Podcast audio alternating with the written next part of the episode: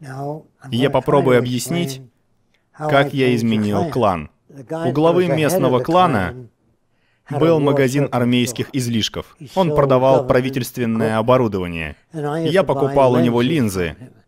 И он спрашивает, «На что тебе линзы?» А ты приходи ко мне в лабораторию, я покажу. Он был главой клана, я это уже знал. Сначала нужно было впечатлить его.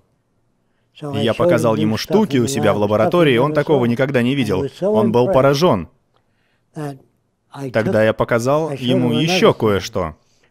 Дочка была тогда еще маленькая, года два с половиной.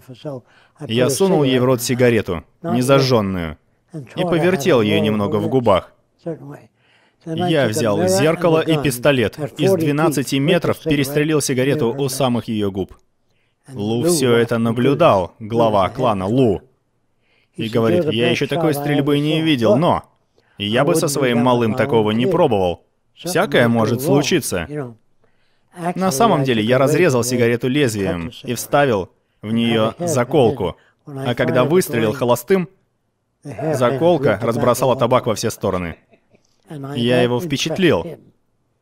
Он был из этих любителей оружия.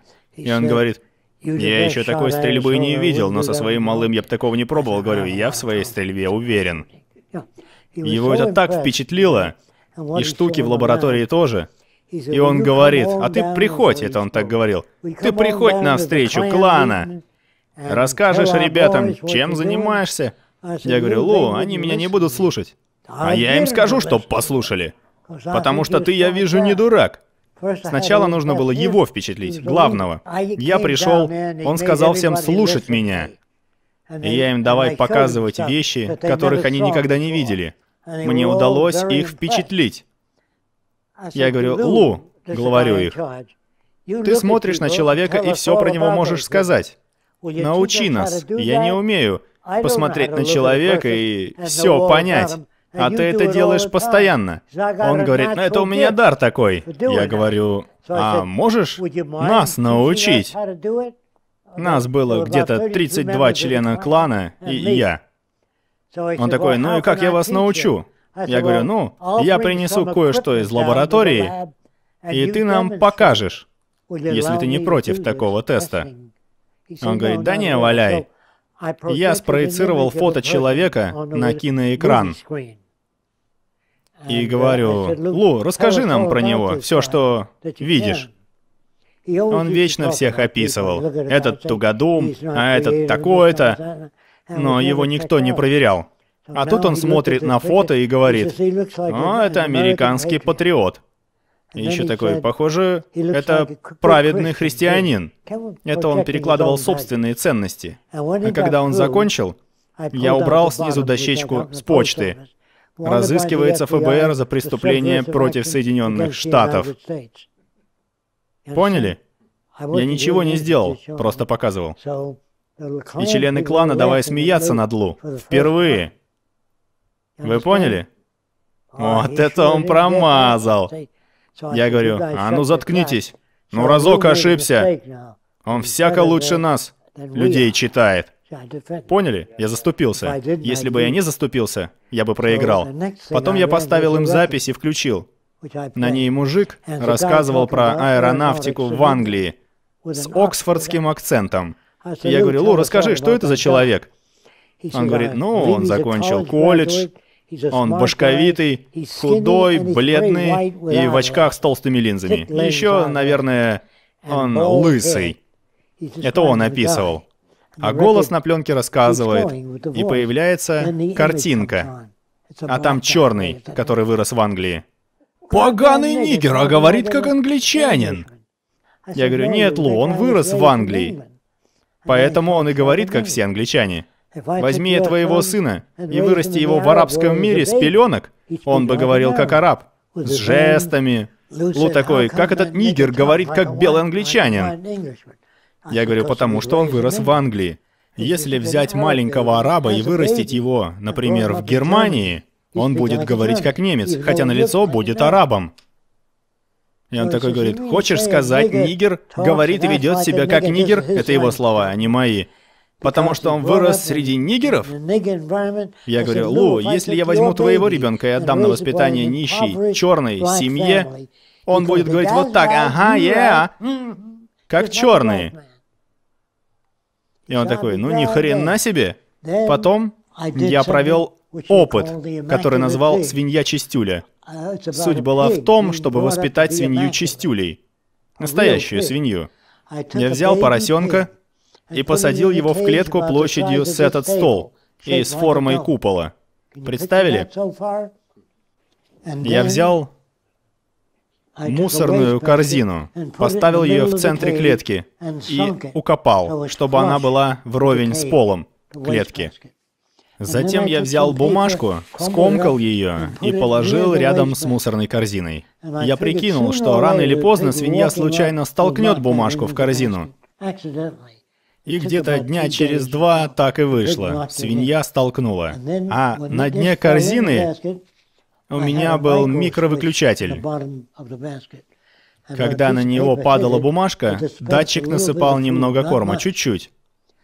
Свинья поняла закономерность не сразу, что бумажка в корзине значит корм. Она поняла это только спустя 10-15 бумажек, сброшенных в корзину что это активирует раздатчик еды.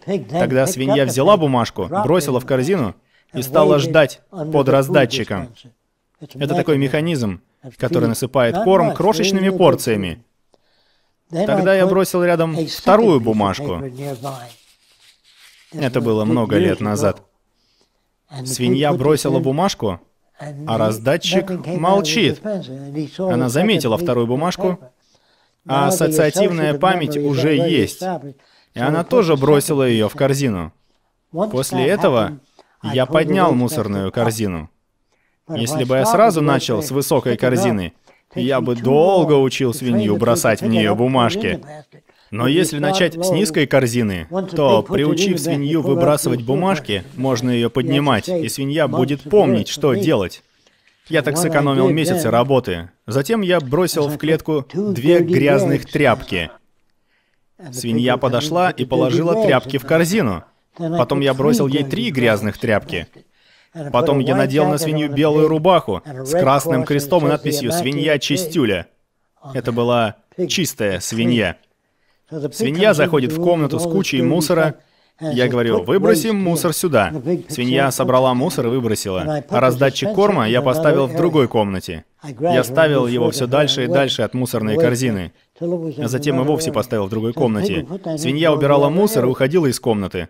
Это была первая часть фильма и эксперимента. Во второй части я хотел, чтобы свинья меняла у себя грязную простыню. Как это делается? Я поставил деревянный ролик здесь, и еще один ролик вот здесь. Я намотал постельное белье на ролике. Получился как бы конвейер. Затем я приделал сбоку колесо, подсоединенное к этому ролику. И сделал поперечные спицы. Может, не знаете, если поставить в клетке с крысами колесо, они будут ходить туда-сюда, как заключенные. Но если посадить в клетку собаку, она будет ходить туда-сюда, или льва, или человека в тюрьму. И что я сделал? Я устроил замкнутое пространство, и свинья ходила туда-сюда из-за адреналина. В случае крысы, если поставить ей колесо, крыса залезет в колесо и будет бегать. Ее этому не нужно учить. Она будет бегать из-за адреналина. Что сделал я? Я поставил колесо. Свинья ходила туда-сюда, потому что места было мало, и становилась на колесо и вертела его. А колесо уже меняло грязную простыню. Вы поняли рисунок? Свинья не понимала, что меняет простыню. Простыня уходила под лежак, а снизу стояли автоматические брызгалка с водой и сушилка. Главное, что свинья крутила колесо. Потом я захотел, чтобы свинья приняла душ.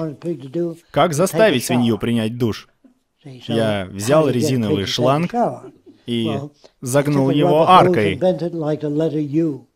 Если не можете представить, вот так был согнут шланг.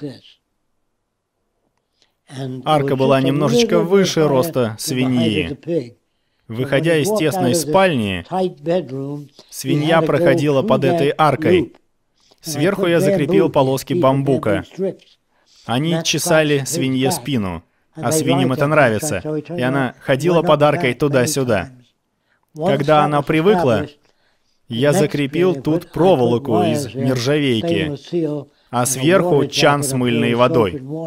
И когда свинья задевала бамбук, включался душ. Вы поняли? Свинья ходила туда-сюда, чтобы чесать спину, а не чтобы мыться. Я показал этот фильм на встрече клана. И один из них говорит, я вырастил много свиней, Жак, но такой умный я еще не видел. Как у тебя вышло? А я растил эту свинью в другой среде.